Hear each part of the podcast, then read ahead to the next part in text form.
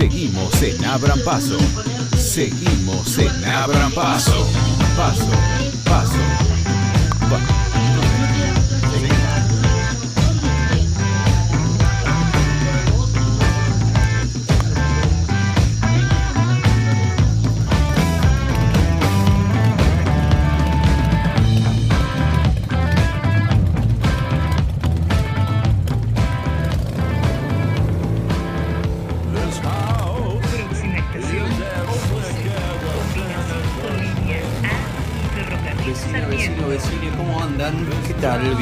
Bienvenidos a Abran Paso. Les cuento que estoy en este momento desde casa, como todos, como corresponde, haciendo Abran Paso. También está del otro lado Reinaldo Vega, son quienes llevamos adelante la producción. Hoy vas a escuchar también a Noelia Bronstein de- del Taller Libre de Proyecto Social, a Soledad Vela a cargo de la columna de géneros y disidencias.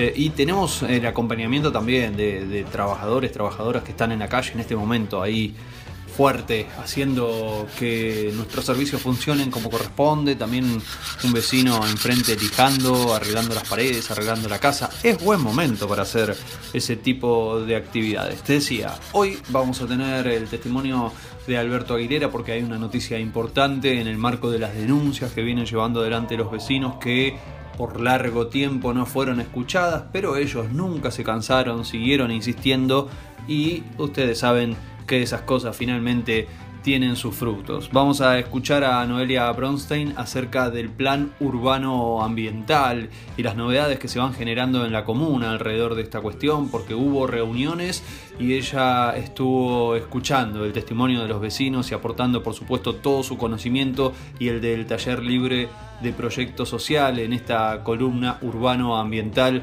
que hemos incorporado ya desde hace casi, no más, más de un mes aquí en Abran Paso. Igualmente Console Vera nos va a deleitar una vez más con uno de sus informes.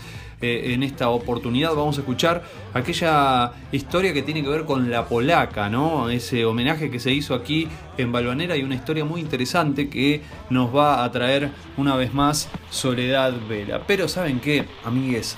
Vamos rapidito, rapidito al primer informe. Hola a todos, ¿cómo están?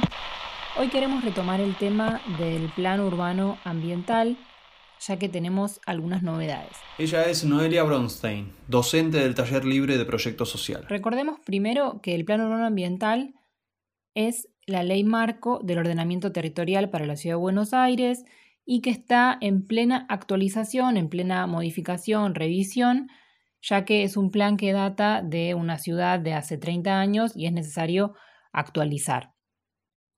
Es importante recordar también que de este plan cuelgan el Código Urbanístico y el Código de Edificación, que son normativas muy importantes para el desarrollo urbano de la ciudad y que están muy relacionados con la definición de este plan.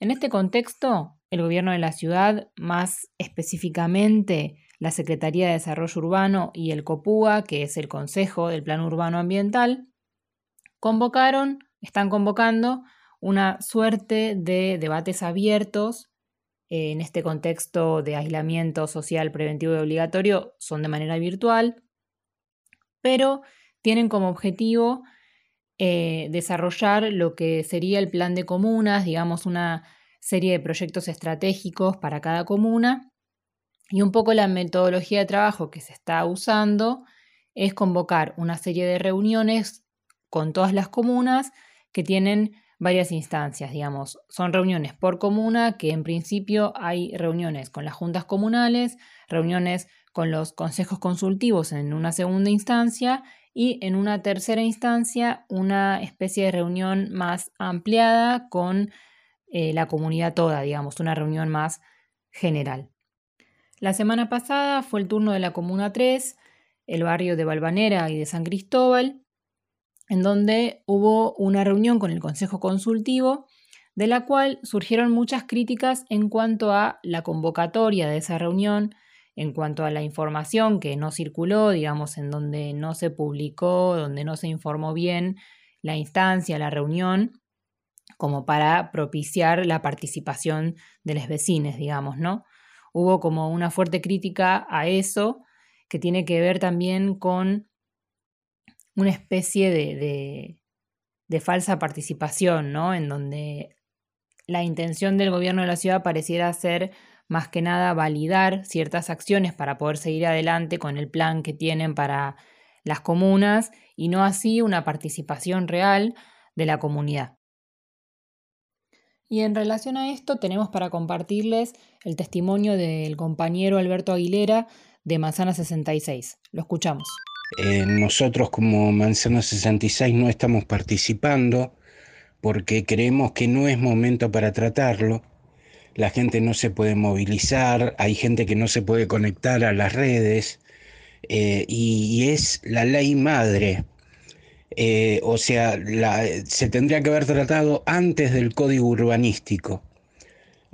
para nosotros, por supuesto que es una ciudad que repele a la gente, eh, vienen a trabajar nada más y, por problemas de, comunicación, de transporte, que vienen a vivir acá, no porque les guste. Vos fijate que en pandemia lo, primero que hace la gente cuando sale es ir a una plaza o ir a disfrutar de un espacio verde. Eh, y estamos necesitando, es una ciudad que necesita espacios verdes. Nosotros en la Comuna 3 somos eh, de las comunas con alta densidad de población y la segunda con menos espacios verdes de la ciudad. Nosotros en el código urbanístico peleamos que no se nos pongan las alturas máximas en las avenidas. ¿Qué conseguimos? Nada. Fuimos a todas las reuniones de código urbanístico y no nos... Eh, no, no, no se tuvo en cuenta nuestra opinión. Entonces lo que están haciendo son reuniones por Zoom, reuniones en el Consejo Consultivo, pero no porque les importe lo que dice la gente.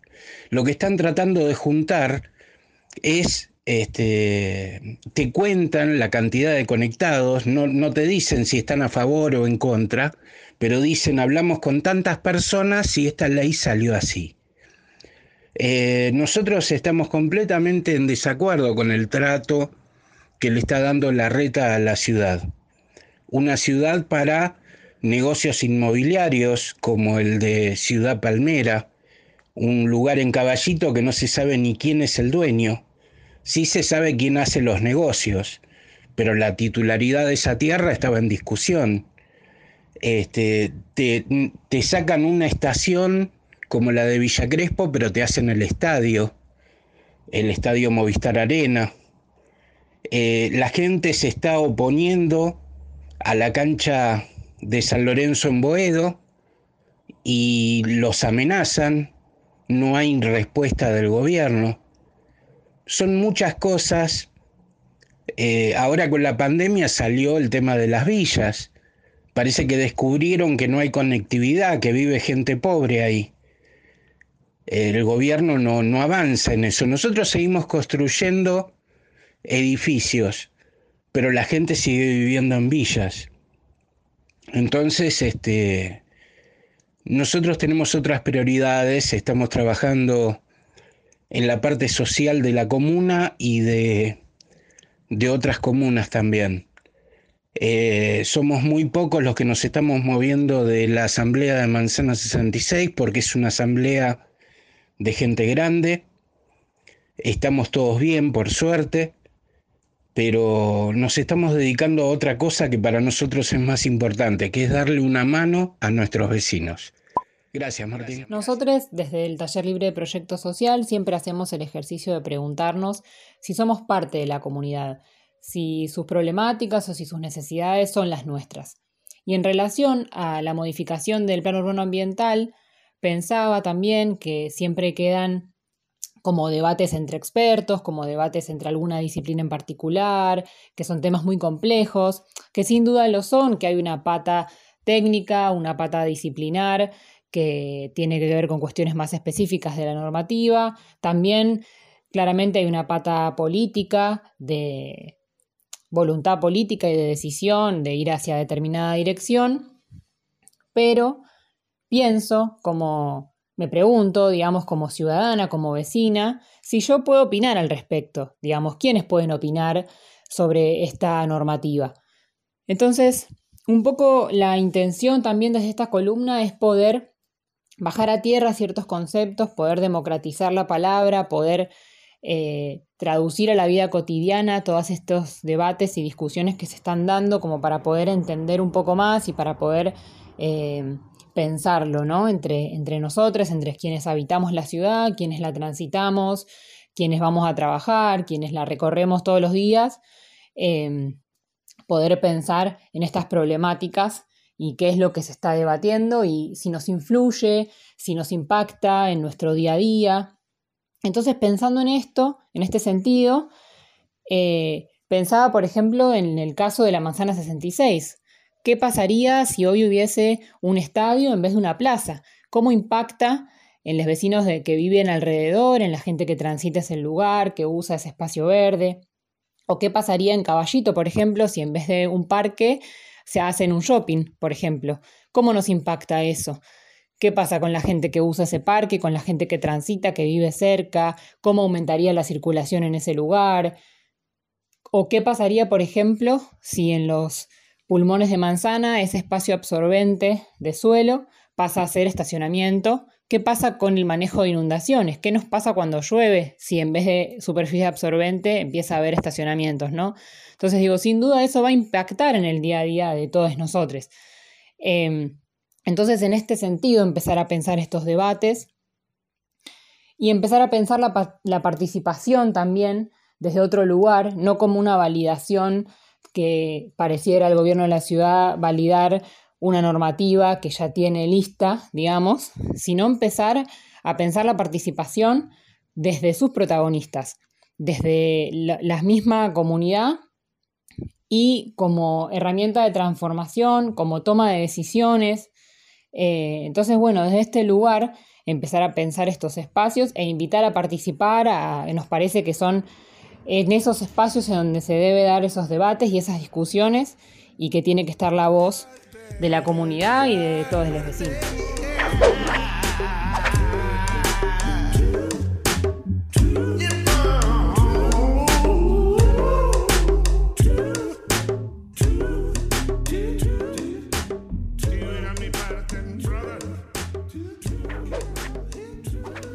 Aquí fue explotada Raquel Lieberman, 1900-1935. Su lucha continúa. Eso dice la baldosa que se colocó en Valentín Gómez al 2688, justo frente al lugar donde funcionó el burdel, donde Raquel Lieberman, conocida como la polaca, fue explotada sexualmente. Silvia Collin, presidenta de la Comuna 3, estuvo ese día. Para saber qué significa para el barrio Balvanera la historia de la polaca, le escribí. Estaba justo en el colectivo y me contó esto. Raquel Lieberman no solo es un, hito y un nodo histórico para lo que es la lucha en la situación de explotación y la, y la reivindicación de la autonomía de las mujeres, sino que también en el caso y específicamente para quienes estamos en la Comuna 3 también es un recordatorio de las condiciones de vulnerabilidad de las mujeres migrantes en poblaciones eh, con mayor cantidad de riesgo, situaciones que hoy se siguen eh, reproduciendo al interior por las características que tiene la comuna, por ser un lugar eh, de, la, cabecera de una de las entradas a la ciudad más grandes, como es la estación de Once, el trasbordo. y esto nos pone en un lugar en el cual vemos que también se han complejizado las redes de explotación pero este delito complejo que hoy mueve la mayor cantidad de eh, dividendos en el mundo también sigue siendo un, oprobio y sigue siendo una de las mayores formas de eh, desconocimiento de la condición de persona eh, de cualquier mujer y cualquier ser humano. Pero la explotación sexual además este, genera estas situaciones de, de deshumanización absoluta y de cosificación. Con lo cual tenemos que seguir trabajando en esto y tenemos que seguir encontrando las mejores estrategias que podamos para, eh, para dar salida y para dar visibilidad a estas historias. Pero ¿qué sabemos de la verdadera historia de la polaca. Además de que emigró a la Argentina en 1922 junto a sus hijos para encontrarse con su esposo Jacob Ferber, que ya la estaba esperando en Tapalqué, provincia de Buenos Aires, y que después de que él muriera de tuberculosis en su búsqueda de trabajo, fuera captada por una de las redes de trata con fines de explotación sexual más importantes del país, la Suitmital. ¿Quién fue la polaca? ¿Qué nos dice del presente la polaca? Buscando más información, me encontré con un libro, La polaca. La autora de ese libro es Mirta Shalom. Mirta es investigadora y escritora, y en su apuesta por la memoria persiguió y reconstruyó la vida de la polaca.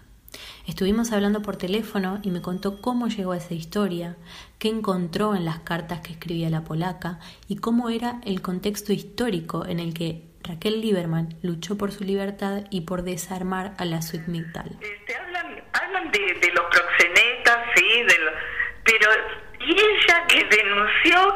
¿Qué fue de ella? Porque decía, Raquel Lieberman, una mujer de vida irada, y lo único que decía es que ahí, ahí empieza como la historia oficial, porque eso lo, lo, los diarios la nombran porque en mayo justamente es cuando ella denuncia ante el juez Rodríguez Ocampo, eh, ¿no? un juez de instrucción, de primera instrucción en lo penal, denuncia.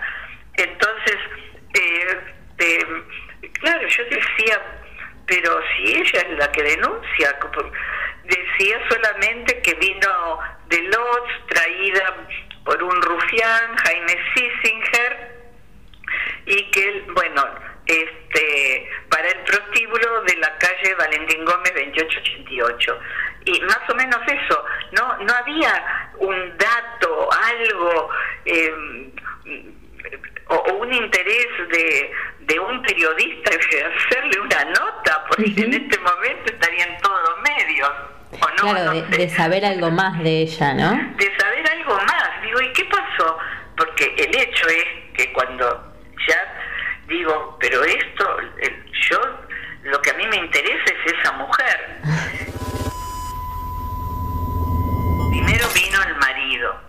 Imagínate que Raquel Lieberman, o Ruch Lalaja Lieberman, como figura en su pasaporte, nació inclusive en eh, Kiev, que era de la gran Rusia todavía, y eh, de pequeña, con su hermanita y sus padres, huyeron de esa de, la, Rusia porque los perseguían y, y llegan a Varsovia.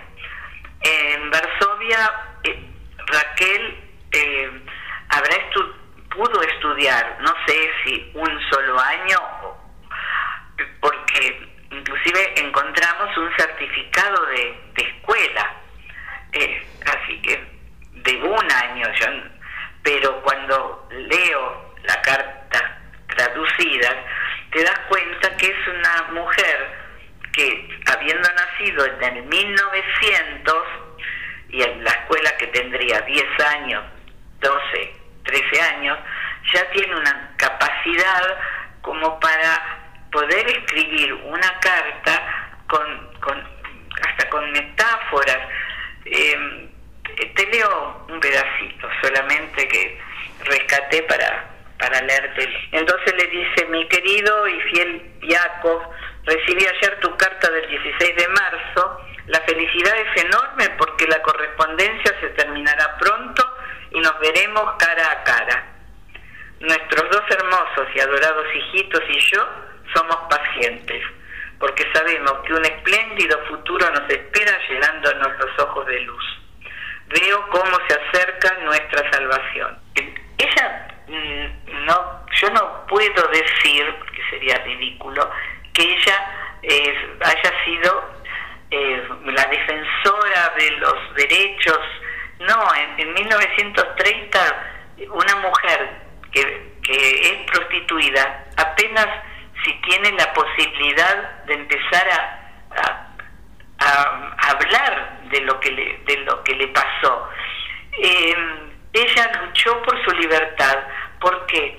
Porque era la época del reglamentarista, la época reglamentarista que, que nace en 1874 por la gran cantidad de, de varones, de, la gran inmigración al, al, país que tuvimos, de, hasta 1930 eran aluviones de inmigrantes.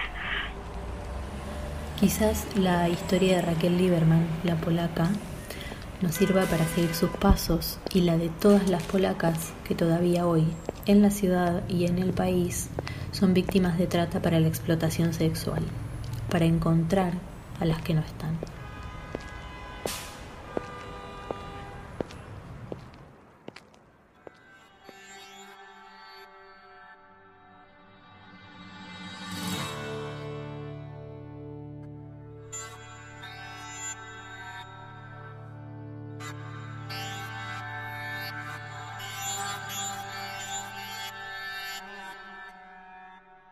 Esta semana se conoció un allanamiento muy importante por el cual los vecinos protestaron y protestaron para que se lleve a cabo porque consideraban que el barrio se hacía invivible en un contexto, en una situación en la cual se verificaba el funcionamiento de un aguantadero, un, búnker de venta y de, de distribución de droga que generaba bueno, una situación muy violenta, muy difícil para el barrio. Insistieron, insistieron, llevaron adelante reclamos, fueron a todas las instancias que pudieron, no se cansaron en ningún momento, continuaron y consiguieron que esto finalmente ocurra. Nosotros conversamos con una de las redes que, con uno de los representantes de las redes que más visualizó esta situación, aquellos que bautizaron a esta zona Polo Falopero y mm, queríamos que queríamos hacer un balance con él, queríamos que nos cuente qué, considera, qué análisis hace de este hecho, por supuesto que están contentos, pero además también eh, es interesante poder reflexionar acerca de la perspectiva que abre esta nueva situación. Él es Alberto Aguilera, ya lo conoces, ya lo escuchaste hace un ratito y ya lo escuchamos en muchas ocasiones en Abran Paso. Y esta, por supuesto, cuando se trata de una buena noticia, no iba a ser la excepción. Seguimos en Abran Paso. Seguimos en Abran Paso.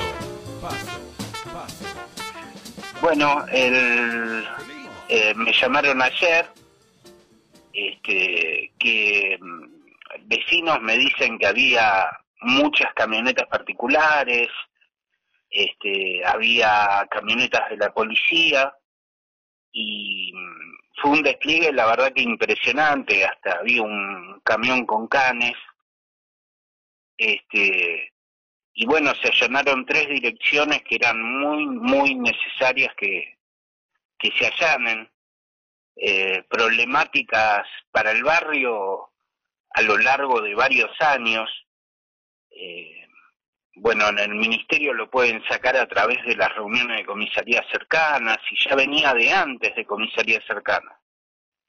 Eh, y la verdad que eh, fue, vos veías a la gente contenta, los vecinos.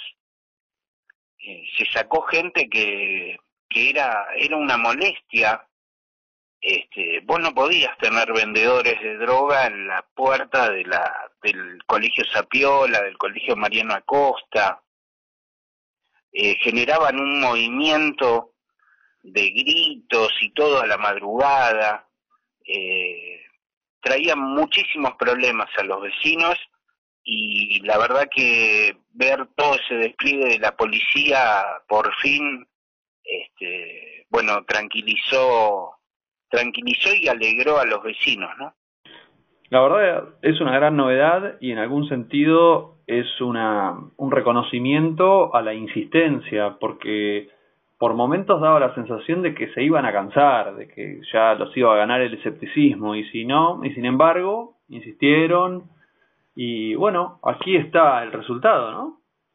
Sí, no, cansancio no, no, yo estaba, te digo la verdad, estaba muy preocupado eh, no, la gente no se iba a cansar. Me estaba preocupando el tema de que la gente ya no tenía problemas en dar la cara, en pelearse en tirarles baldes de agua, en correrlos a palos.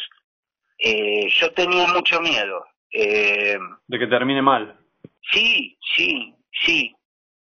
Eh, y aparte justo se había sumado con ese comentario que me habían hecho de, de, acá de la calle Catamarca. Sí, que, que eso me puso muy mal, ¿viste? Porque es, es como que, bueno, el gobierno no hace nada, entonces nosotros tenemos libertad para hacer lo que se nos cante, y no es así. Eh, tenemos, tenemos que buscar, que forzar. Nosotros tuvimos muchísima suerte con este año, con la gente que, que contactamos. Si bien están los, los figuretis, lo que vienen, te dicen cualquier cosa, te, venden, te mandan fruta, te vienen a sacar una foto, eh, conseguimos este, cuatro funcionarios que la verdad que la pelearon a la par nuestra. Eh, nosotros habíamos tenido, nos habían dicho de que este, eh, como era una, una cantidad grande de gente, que era una banda grande, que se iba a pasar a, a justicia federal. Y la, la gente del ministerio apeló para que se haga en ciudad. Eh, porque esta era una respuesta que nos tenía que dar la ciudad, porque, a ver, este le habíamos puesto el polo falopero de Horacio, porque, eh, bueno, de entrada no teníamos respuesta de la policía. Llegó el comisario Rosas y nos mandó, por lo menos los llamábamos y venían. Este, después, bueno, también quiero nombrar a Ruth Landerreche, que es de la Dirección General de Articulación Comunal, eh, Maximiliano Piñeiro, es, es de investigaciones del Ministerio, y a Eve Sánchez, que es la territorial del Ministerio de Seguridad, que venía sábado, domingo a trabajar con nosotros, venía y lo veía. O sea, vivió con nosotros lo que lo que contábamos en las redes. Es cierto, ¿no? Porque uno siempre habla mal de los funcionarios y cuando hay alguien que hace bien su trabajo y que responde a las demandas de sus vecinos, la verdad es que es para ponerlos en valor. Claro. Es para ponerlos en valor. Yo ratifico lo que dijiste porque algunos de ellos me han llamado por, por informes, por trabajos que hicimos nosotros. Sí. Se comunicaron muy bien. Eh, muy respetuosos, nos preguntaron, nos preguntaron, este, bueno, que, que, este, que, nada, nada más nos, nos dijeron que si nosotros queríamos hacer alguna denuncia, queríamos, pero ninguna presión ni nada, no nos, no nos pidieron las fuentes, ¿no? O sea, no, La, la, el derecho constitucional a la, a la, confidencialidad de la fuente que tenemos los periodistas, así que eh, interesante, ¿no? Muy, muy, muy interesante me parece esto para... esto además, Martín, ejecutivos. O sea, vos le decís algo hoy y ya desde ese momento están trabajando en eso. Eh, ahora, vos fijate a lo que hemos llegado, que te estoy diciendo que hay cuatro funcionarios que cumplieron con su función. Sí, son noticias. Lo tenemos, lo tenemos que destacar, claro. Sería, debería ser lo normal. Claro. Sí, sí, muy gracioso, muy gracioso. Pero sobre todo, eh, vos en el Ministerio de Seguridad ves los cargos que tienen y vos decís, pero esta gente estuvo un mes para aprenderse el cargo del que es director. Son nombres largos. Porque no le entra en la tarjeta tampoco. Y, y otros funcionarios, ¿qué pasó con otros? Por ejemplo, Arenaza, con el cual se juntaron 80 millones de veces. En este marco rechazaron una de las últimas reuniones porque... Sí, porque no teníamos más lugar para las fotos. este Teníamos el álbum lleno, entonces dijimos, no, no nos reunimos más. Eh, tuvimos esta gente, a ver, después de que hablamos nosotros, Martín, sí. también me llamó eh, Martín Camps, que es una persona que trabaja con Arenaza. Y me termina diciendo que algunos funcionarios de estos, que, que nosotros destacamos, trabajan con Arenaza. Estarán en la misma oficina, pero no reciben la orden de Arenaza de moverse. Si fuese por Arenaza queda todo así y tenemos el ejemplo de las tres reuniones previas que tuvimos que no fueron capaces de conseguir una una una una lámpara LED para para poner en la puerta del Teatro Luis Abeil. Mm. No te digo de, de, de ponernos policía, de hacer una investigación, no, no fueron capaces de nada. Y, y es bien clarito, vos te fijás en el, en el, en el Facebook de Arenaza, en el Instagram, el señor se la pasa sacándose fotos y con los vecinos. Él, él, la función de él es esa. Y nosotros no estamos para eso. Estamos en una situación caótica en la comuna. Este, y la verdad que atender funcionarios para sacarnos la fotito, no, viste, porque somos vecinos, no somos funcionarios pagos nosotros. A eso quería ir, Alberto. ¿Cómo sigue? ¿Cuál es la, la agenda teniendo en cuenta este envión que, que sigue para la red de vecinos Manzana 66? Y lo nuestro es conseguir el centro cultural, educativo y comercial en lo que nosotros llamamos el polo falopero. O sea, que el gobierno entre ahí. Ya lo sacaron. Bueno, ahora necesitamos que entren. Llenarlo de contenido, de contenido inclusivo, cultural, social. Que ya está. O sea, tenemos dos teatros, hay un montón de gremios, hay escuelas, hay universidades, está la imprenta de ciegos, este, tenemos de todo ahí. Mm, Lo que queremos es eh, limpieza, iluminación, que esté iluminado, que haya algún policía de vez en cuando y que pongan un tacho de basura. Dos mangos. Dos mangos. Hay unos cartelitos que diga a tantos metros teatro, a tantos metros facultad, que se señalice y que se declare que eso es un centro cultural, educativo y comercial. Y mejorar la situación en la que están los vendedores de eh, La Rioja, de la Feria de La Rioja e Irigoyen. Estoy pensando Darle que ahora... la posibilidad de trabajar dignamente ahí. Viene el verano y también se van dando aperturas y esto ya es corre por cuenta mía, pero me da la sensación de que el, la, las aperturas que fueron disponiendo en algún sentido funcionaron, ¿no? Por, por, la, por cómo va bajando la cantidad de casos, o por lo menos no agravaron la situación. Eh, entonces, pensar... bueno, también, también tenés el tema del dibujo de las estadísticas, ¿no? ¿Vos decís que hay dibujo? Acá estamos haciendo... Yo, me lo, yo me lo jugaría. Bien. Bueno, pero, pero de todas maneras, lo que dicen los científicos es que eh, al aire libre y con distancia social y con determinados cuidados, el riesgo desaparece, ¿no? No, no desaparece, el riesgo se reduce, quiero decir. ¿Vos pensás que eh, en este contexto, porque ustedes este proyecto lo tienen desde hace tiempo, pero ahora se da un contexto muy particular, ¿pensás que eh, sería más coherente todavía? ¿Tendría más, más sentido que se eh, lleve adelante este proyecto? ¿O por el contrario, pensás que, bueno, como está sucediendo con muchas cosas, bueno, la pandemia, las medidas sanitarias van a frenar este, este avance y esta decisión política que hay que tomar? Mira, yo te, doy un ejemplo nomás. Tenemos la gente del Teatro Luis Abel parada hace muchísimo tiempo. ¿Qué pasa si hacemos un escenario en Irigoyen un sábado, cortás Irigoyen un sábado, le das las posibilidades a ellos que hagan alguna obra, aunque sea la gorra, tenemos eh, hay restaurantes, hay este, comida internacional, eh, tenés panaderías que venden café, todo eso, que saquen mesitas a Irigoyen, le estás dando posibilidades a los artistas, a los comercios, a que aprovechen un fin de semana, hacerlo en Irigoyen.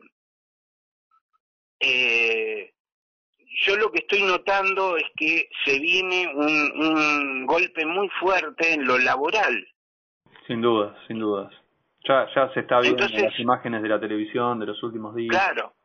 Tenemos que dar la, la posibilidad, hoy en Wilde se aparecieron para 15 puestos 1.500 personas. Sí. este, tenemos que dar la posibilidad de que trabajen, buscarle lugares para que haya venta ambulante. Eh, eh, hay que facilitarle la posibilidad a la gente de que se gane el mango. O sea, eh, ahora la cuestión de la venta ambulante, tan debatida, tan discutida entre los vecinos, o sea, pasa a ser lo contrario a lo que a lo que muchas veces se dice, ¿no? No solo que no no hay que impedirla, sino que al revés, hay que tratar de fomentarla como, como un mecanismo de inclusión social, de generar ingresos para personas que no tienen ningún tipo de ingreso. Sí, no sé si fomentarla, porque por ahí pues, se puede hacer cooperativa, se puede hacer otra cosa. Pero por lo menos el que decide ir a trabajar de eso, no correrlo. Claro. Eh, Encontrar la forma de, Claro. Sí, porque además siempre sabemos... Si a una persona que quiere trabajar, le, que quiere tener un ingreso, le impedís tener ingresos, también eso puede generar, eso estalla por algún lado seguro. Lo que tapás por una corrida, después estalla por otro lado. Pero Martín, si vos eh, por, tenés la feria ya de los de los vendedores ahí en La Rioja. En La Rioja, sí. Lo que pasa es que no podíamos ir los vecinos. Eh, e, es una zona muy complicada. No, y ellos dicen que no venden nada, o sea. Y si nosotros no vamos, ¿a quién le van a vender? Eh, pero si vos lo promocionás, le pones, por ejemplo, eh, cada vez que viene el, servicio de DNI o de una oficina de atención de PAMI, este, le pones algo de atractivo del gobierno ahí, como para que la gente vaya y ya que está haciendo la cola, vea algo que le guste y se lo compre generás un movimiento ahí adentro, porque ellos tienen todo el primer piso. Alberto, la última, la última te quiero hacer. Um, ¿Cómo fue este pasaje de, de una agenda que ustedes llevaron adelante y alrededor de la cual se agruparon sobre temas más ambientales, sobre, eh, bueno, algo que iba a afectar el hábitat y, el ambiente de la zona, aún más afectado de lo que está, a otra agenda, a, otro, a otra temática que tiene que ver con la seguridad, que es un tema complejo, que, que es un tema muy sensible, que genera reacciones diversas. Em, ¿Cómo fue hacer ese, ese cambio o esa, esa integración de temáticas? No, eh, a ver, eh, nosotros el tema es que no nos metemos, no acaparamos todo. O sea, nosotros lo que hacemos es amplificar reclamos de vecinos. Y, y le damos la, la, la dirección de los vecinos, le damos la posibilidad, o sea, lo que hacemos por ahí es más de nexo entre funcionarios y vecinos. Eh, por ejemplo, esta señora Eve Sánchez del Ministerio habló con todos los vecinos de que estaban haciendo reclamos de esto. No es de que Manzana este, se apropia de una lucha. Yo vivo fuera del polo falopero, Martín. Yo vivo justo en la esquina saliendo del polo falopero. Este, y sin embargo lo vivo porque me dicen los vecinos, mirá, están acá, entonces voy, filmo este, y lo subo en, en manzana. Pero acá eh, el tema es que los vecinos pusieron la cara. Eso es, eso es importantísimo. Alberto, te agradezco por este rato. Te mando un gran abrazo. ¿Te doy una más? Dale, una última. El, el, viernes tenemos una reunión con Silvia Collin y Javier Irigaray eh, para mm, arreglar un poco la, la manzana. Este, no hay mucha plata en el gobierno. Eh, Javier Irigaray, para que ustedes tengan una idea, es, eh, él está con las paisajistas y es de, mm, es de antropología urbana. se portó muy muy bien con nosotros en, eh, cuando salió la manzana. Y lo que vamos a proponer es que si, si no hay un peso, que los vecinos consigamos este, especies eh, plantas, árboles, lo que haga falta, y eh, Silvia nos dé una mano con el transporte, con la mano de obra, y Javier con los paisajistas, y tratar de hacer un arreglo como se pueda, volverla verde a la manzana 66. Eso es más o menos lo que vamos, vamos a hacer. Qué linda noticia. Ojalá que eso funcione porque este, me di, una vuelta por ahí el otro día y está, está, todo muy seco, está, está un poco dejado, ¿no? Y, la verdad que sí, que se necesita esa intervención eh, con la cual ustedes lograron lograron que esté que se haga la plaza y por supuesto tampoco era tampoco era momento viste para presionar con eso. Sí sí claro. Eh, o sea nosotros vemos que hay unas cuantas prioridades antes. Entonces por eso también está el problema de, que no tienen presupuesto y bueno, ver si entre donaciones de los vecinos, eh, donaciones de especies, ¿no? Manzana no no entra en eso de juntar plata, no, no. Eh, o sea, que un vecino traiga una planta, algo que quiera que esté en, en la plaza, eh, tenemos amigos también, hay viveros amigos, eh, gente de, vecinos por la ecología, un árbol para mi vereda. Les vamos a manguear a todos, seguro. Mm, hermoso. Este, pero vamos a ver si, si nos autorizan. Ahí vamos a estar para, para contarlo, como siempre. Te mando un gran abrazo, Alberto. Abrazo. Chao, Martín. Todo lo que no entiende nuestra élite le llaman populismo